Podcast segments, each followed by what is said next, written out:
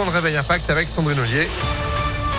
Bonjour Sandrine, 7h30. Bonjour Phil, bonjour à tous. À la une, les opposants au compteur Linky n'ont pas dit leur dernier mot. Hier, plusieurs dizaines de personnes se sont rassemblées devant le siège régional d'Enedis à Lyon.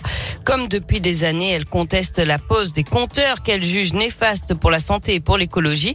Autre motif de colère selon elles, ces compteurs ont été posés de force dans les domiciles des Français. Fin février, la commission de délibération de l'énergie, une autorité indépendante, a décidé de faire payer la relève des compteurs aux usagers qui ont refusé le compteur Linky et la transmission de leur consommation. Les opposants, eux, souhaitent la levée de ce dispositif qu'ils jugent discriminatoire.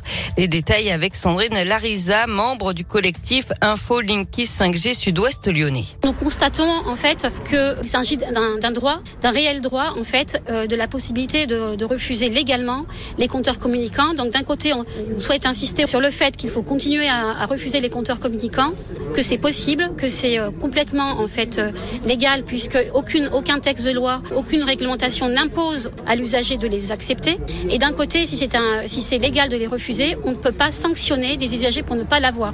Donc c'est complètement contradictoire et on est ici pour dénoncer cela.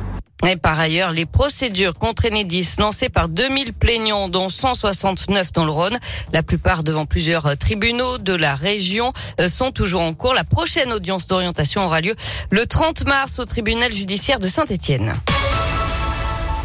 L'actualité, c'est aussi cette macabre découverte à Tizy-les-Bourgs, celle du corps d'un homme calciné. Il gisait dans une parcelle privée à une centaine de mètres de son véhicule.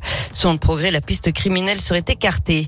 La colère de nombreux automobilistes lyonnais depuis le début du mois, c'est par l'application Flowbird qu'il faut payer son stationnement. Sauf qu'il y a énormément de bugs, mais les PV, eux, arrivent. La, mairie du 6e arrondissement réclame leur annulation. En bref, 1400 retraités hier dans les rues de Lyon pour réclamer des augmentations de leurs pensions. Et puis un rappel, ce week-end on change d'heure dans la nuit de samedi à dimanche. On avance d'une heure à deux heures, il sera trois heures. On passe au sport avec du basket et l'Asvel qui enchaîne après avoir battu Kaunas mercredi soir en Lituanie. Les Villeurbanais reçoivent l'Olympiakos ce soir à 20h en Euroleague et demain ils affronteront euh, Gravelines Dunkerque en quart de finale de la Coupe de France. Du rugby, retour au top 14 pour le Loup. Les Lyonnais vont à Toulouse dimanche à 21h05.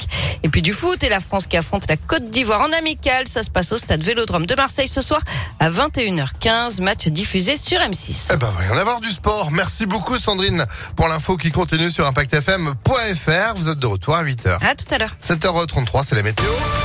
Météo Lyon.